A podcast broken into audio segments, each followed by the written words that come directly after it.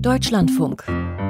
Forschung aktuell. Wenn wir all das schaffen wollen, was die neue Ampelkoalition gestern in Sachen Energiewende angekündigt hat, dann werden wir ziemlich viel Rohstoff brauchen.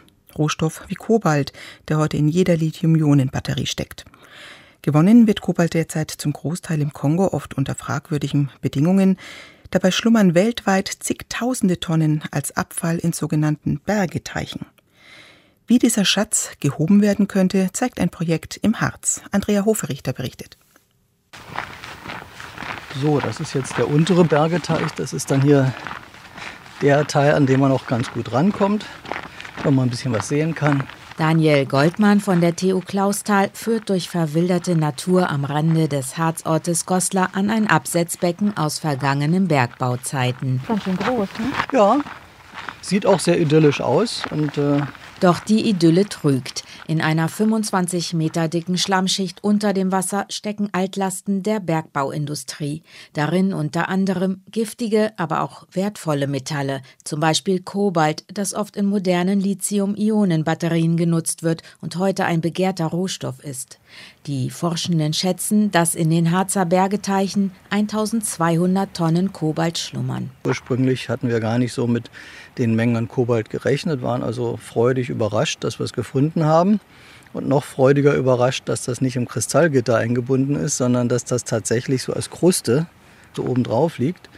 Insofern war das natürlich auch zugänglich für bestimmte Laugungsaktivitäten. Und da haben mir die Kollegen bei der BGR jetzt was Nettes gefunden, ein spezielles Bakterium, was wirklich gezielt Kobalt runterlaugen kann. Axel Schippers und sein Team von der Bundesanstalt für Geowissenschaften und Rohstoffe in Hannover haben das Bakterium mit dem Namen Sulfobacillus harzensis in den Erzrückständen aus dem Harz entdeckt und im Labor ausführlich untersucht. Die Bakterien ernähren sich vom Schwefelanteil des Erzes und produzieren dabei sogenannte organische Säuren, die wiederum Kobalt lösen können und das schon bei Raumtemperatur. Und im besten Falle hatten wir über 90 Prozent Lösung des Kobalts. Also die Bakterien waren recht erfolgreich in dieser Hinsicht. Um die organischen Säuren zu produzieren, brauchen die Mikroben nicht nur Schwefel, sondern auch Kohlenstoff. Dafür nutzen sie Kohlendioxid, das sie aus der Luft angeln. Das ist eben auch das Interessante an dem Verfahren, dass wir keine organischen Substrate, Kohlenstoffquellen reingeben müssen. Die Energie dafür kommt eben selber aus den Schwefelverbindungen und der Kohlenstoff kommt aus der Luft. Also letztendlich haben wir dann auch eine Senke für CO2 in dem Fall.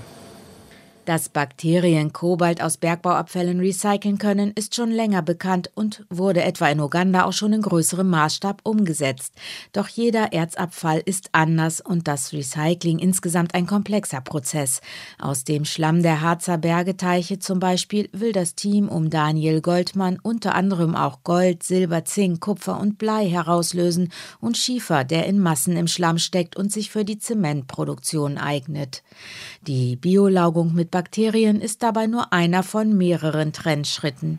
Das Ziel ist, dass wir hier wirklich 90 Masseprozent dessen, was hier drin liegt, ähm, einer Verwertung zuführen. Nur so kann man im Endeffekt das, ich sag mal, ökonomisch und ökologisch vernünftig in den Griff kriegen. Die Wertstoffe bringen Geld für den Rückbau ein und die ausgeräumte und dann giftfreie Kuhle könnte als Regenrückhaltebecken oder Badeteich genutzt werden. Der größte Teil des Kobalts für Batterien wird aber wohl auch in Zukunft aus dem Kongo kommen, mit allen Risiken für Kinderarbeit und andere Menschenrechtsverletzungen im dortigen Bergbau. Marktfachleute rechnen bis 2050 mit einem Kobaltbedarf von 6 bis 9 Millionen Tonnen. So gesehen ist der Beitrag aus dem Harz mit geschätzten rund 1000 Tonnen Kobalt eher klein. Doch belastete Bergeteiche mit ähnlichen Erzen gebe es auch an anderen Orten und dort zum Teil in viel größeren Dimensionen, sagt Daniel Goldmann. Es ist, in, wenn Sie wollen, ein Pilotprojekt unter verschärften Bedingungen. Wenn das hier klappt, können wir das weltweit umsetzen. Soweit der Beitrag von Andrea Hoferichter.